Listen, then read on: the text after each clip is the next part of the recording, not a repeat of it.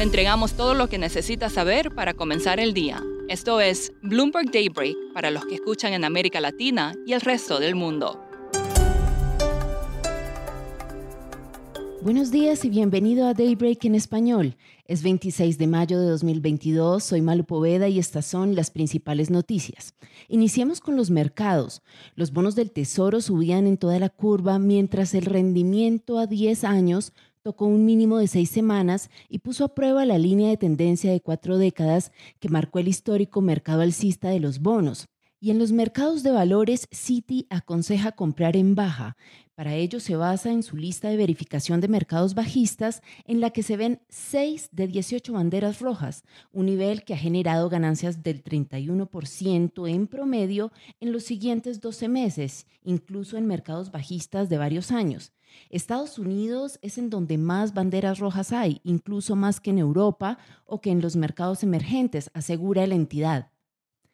Morgan Stanley dice que la volatilidad larga es demasiado cara como estrategia de cobertura y que los inversionistas deberían posicionarse para un máximo en algunos activos. Los mercados de volatilidad tienden a tocar techo antes de que los mercados spot toquen fondo, aunque sea solo por unos días. Pasando a Rusia, el país sigue recortando las tasas de interés. Ya es la tercera vez que lo hace en poco más de un mes en un intento de frenar el alza del rublo e impulsar la economía.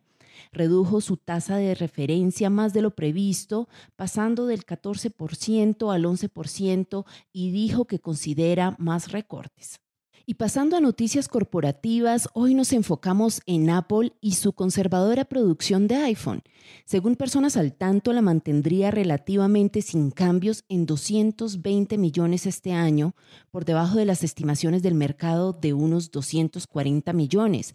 Según el blog Bloomberg Markets Live, el hecho de que Apple esté enfrentando un aumento de los costos sin un incremento de la producción, es una señal de que ya es hora de tomarse más en serio los temores de esta inflación. Y ahora hablemos de lo que está pasando en América Latina. En México, Banjico publicará hoy las minutas de su reunión de mayo, en la que subió la tasa de referencia en 50 puntos básicos al 7,0%. En ella, los inversionistas buscarán detalles sobre la orientación futura que abrió la puerta a un aumento mayor en junio.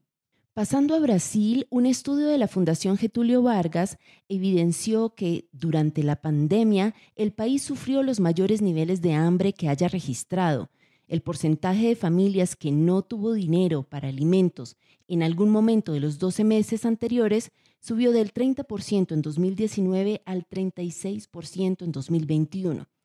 La investigación reveló igualmente que, durante la pandemia, Brasil superó por primera vez el promedio mundial de hambre de 120 países y el mayor incremento de la inseguridad alimentaria afecta de forma desproporcionada a las mujeres.